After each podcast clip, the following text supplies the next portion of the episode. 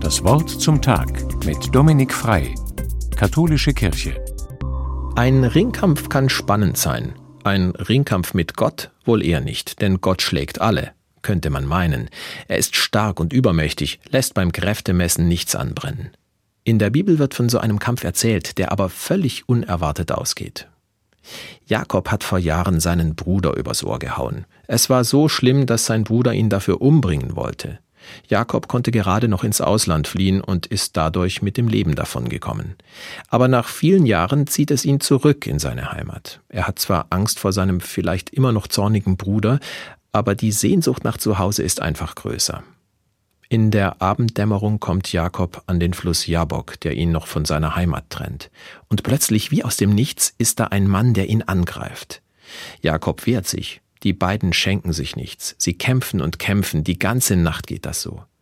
Als der Morgen bereits dämmert, stehen die beiden immer noch fest umklammert da. Da sagt der Angreifer zu Jakob, Jetzt lass mich endlich los. Mit diesen Worten gibt er ihm voll einen aufs Hüftgelenk mit. Jakob stöhnt laut auf und presst einen eigenartigen Satz hervor. Ich lasse dich nicht los, erst musst du mich segnen. Jakob muss wohl während des Kampfes eine Ahnung beschlichen haben, mit wem er es da zu tun hat. Schließlich löst der Angreifer die Situation auf und sagt, Jakob, du sollst ab jetzt Gottes Streiter heißen, denn mit Gott und Mensch hast du gestritten und gesiegt. Und dann segnet er Jakob tatsächlich. Jakob ist fix und fertig und vor allem froh, dass es rum ist, denn es hätte auch anders laufen können. Er macht sich selbst klar, ich habe Gott von Angesicht zu Angesicht gesehen und bin doch mit dem Leben davongekommen. Dann zieht er hinkend der aufgehenden Sonne und seiner Heimat entgegen. Was für eine Geschichte. Sie steht dafür, wie es ist, wenn man mit Gott ringt. Oft ist es ein Suchen, ein Hadern.